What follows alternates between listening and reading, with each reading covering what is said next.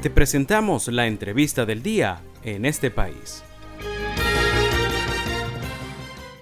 A esta hora me da mucho gusto saludar, darle la bienvenida a Luis Francisco Cabezas, nuestro invitado. Luis Francisco es politólogo, director de la Asociación Civil Convite y en los últimos tiempos pues un activista destacado en todo el tema de la ayuda humanitaria, bastante reconocido dentro y fuera del país. Luis Francisco, eh, queríamos tener tu percepción sobre qué está ocurriendo eh, en general con la ayuda humanitaria destinada a Venezuela. Recientemente la agencia o la, oficina de la ONU, OSHA, eh, aseguró que 1.300.000 venezolanos habían recibido algún tipo de ayuda humanitaria en los primeros cinco meses de este año.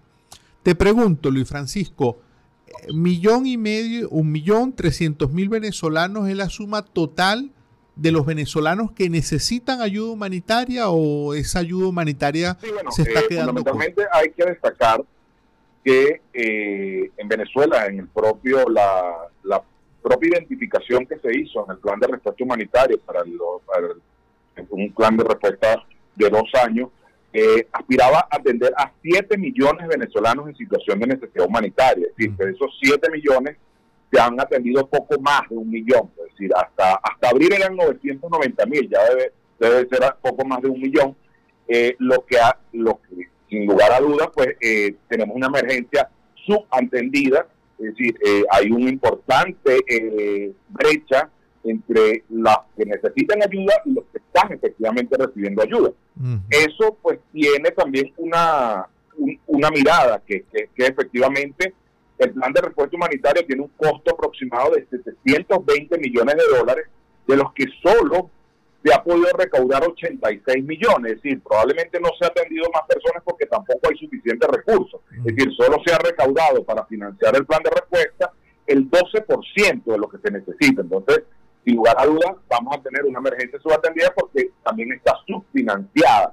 Entonces, esa es la cifra que tenemos y, lo lamentable, bueno, pues de esto es que la verdad que Venezuela compite actualmente por los fondos humanitarios, nuestra, nuestra situación no deja de ser una situación de emergencia humanitaria, pero bueno, pues en el mundo entero, eh, la guerra de Ucrania, la invasión a Ucrania, la situación de sequía en, lo que es el cuerno de África, eh, el propio terremoto en Turquía, eh, la situación en Chad, la situación en Sudán del Sur, son unas emergencias pues que prácticamente están captando la, mayor cantidad de fondos humanitarios y bueno, pues eso sin lugar a dudas nos deja en una posición muy desventajosa.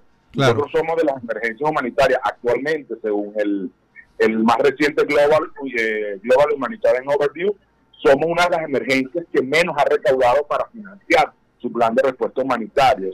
Eh, eh, ¿A qué se debe esto, Luis Francisco? Porque estamos hablando ya de varios años donde se hace un plan, digamos, de, respuesta humanitaria y no se logra recabar suficiente dinero. ¿Esto ocurre con otros países? ¿Hay algunas particularidades que afecten a Venezuela para que lleguen esos fondos eh, de, la, de la ayuda internacional a, beneficiar a la población en el país? Sí, mira, eh, si tú revisas el Global Humanitarian Overview, te puedes dar cuenta que, bueno, en gran mayoría de los países que se encuentran en, en medio de una emergencia, en medio de un plan de respuesta humanitaria, la financiación no es muy alta, no es muy alta. Es decir, por ponerte un ejemplo, pues, de, la, de los países, de las emergencias que más han recibido fondos, pues fundamentalmente, por ejemplo, fue el terremoto de Turquía y obedece a una situación absolutamente dramática de devastación. Eh, Sudán del Sur también es otra que, con todo lo difícil de la, de la, de la situación en Sudán del Sur, pues ha recaudado solo el 31%, en Somalia solo el 30%. Nosotros estamos por el orden del 12%, pero Venezuela tiene allí, bueno, fundamentalmente, digamos que una, una dura cruz a cuesta, que es el tema de que muchos países eh, perciben que nuestra emergencia humanitaria es fundamentalmente un conflicto político. Es una emergencia humanitaria ah, muy distinta si la comparamos eh, con, el, con otras emergencias humanitarias que están muy asociadas a desastres naturales, a prolongadas sequías, a situaciones de guerra abierta, eh, tal es el caso de todo lo el cuerno de África. Entonces, eso hace que fundamentalmente algunos países digan, pero yo no me atrevo a poner fondos en Venezuela porque es un país súper polarizado, en el que no sé si los fondos van a ser instrumentalizados para fines políticos.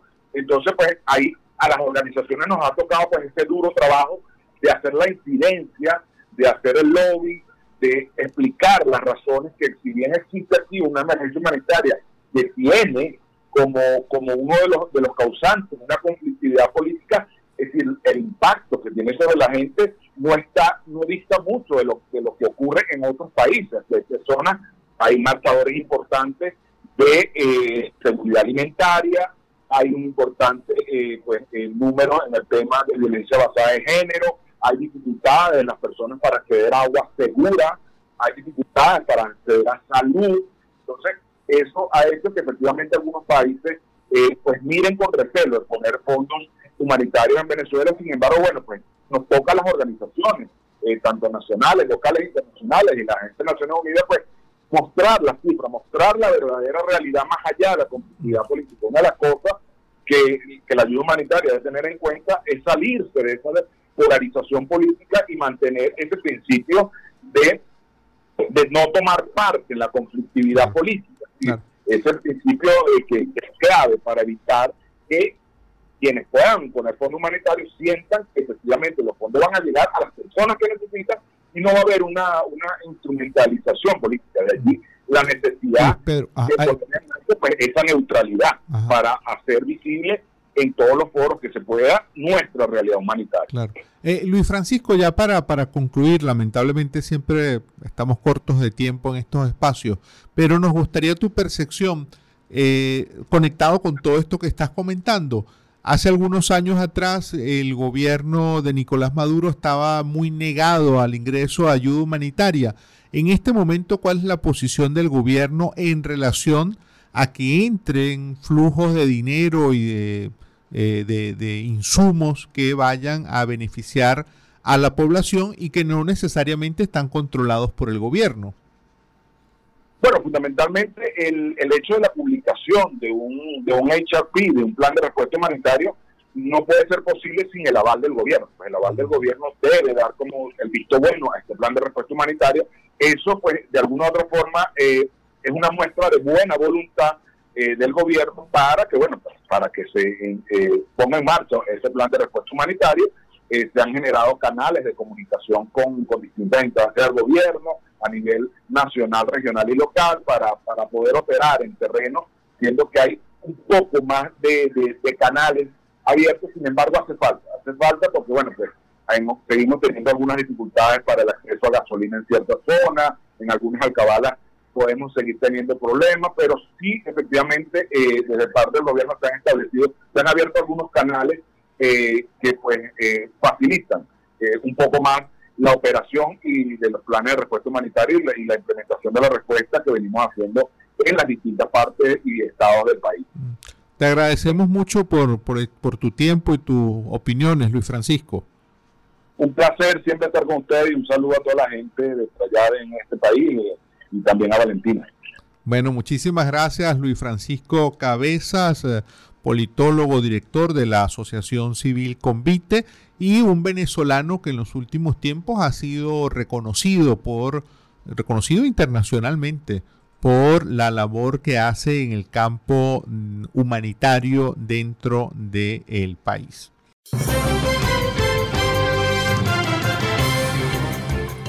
Esto fue la entrevista del día en este país. Para conocer más el programa, síguenos en nuestras cuentas en redes sociales. Estamos en Twitter e Instagram como arroba en este país radio y visita nuestra página web www.enestepaís.info.